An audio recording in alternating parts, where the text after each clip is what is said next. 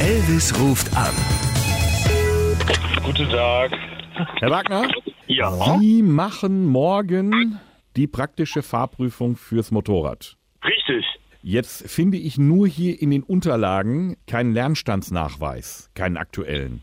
Was ist denn ein Lernstandsnachweis? Wenn ich das hier so richtig sehe, haben Sie ja die Theorieprüfung letztes Jahr gemacht, im Juli, glaube ich, ne? Richtig. Da ist ja jetzt sehr viel Zeit vergangen.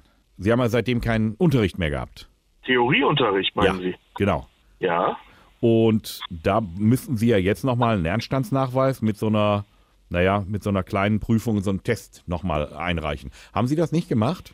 Davon wusste ich nichts. Also die Fahrschule, die haben mir gesagt, dass ich morgen Prüfung habe. Und von dem Rest haben sie mir nichts erzählt. Ah, das geht so nicht.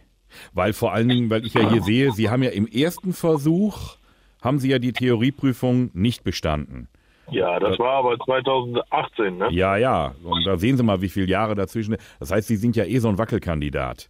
Ja, da kann ich Ihnen aber nicht viel zu sagen. Das heißt aber, dass ich quasi äh, jetzt den Prüfer für morgen absagen muss, was Ihre Person angeht. Dann sprechen Sie bitte mit der Fahrschule, nicht mit mir.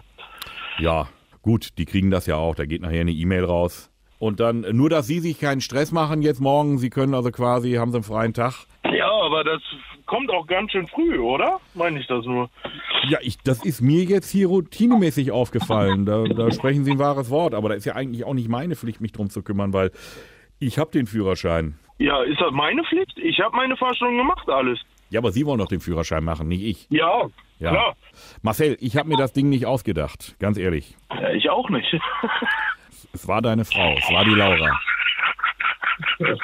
Ja, Alles klar. Nein. die Laura und ich, wir haben uns gedacht, wir treiben dir heute schon mal so ein bisschen Prüfungsstress rein.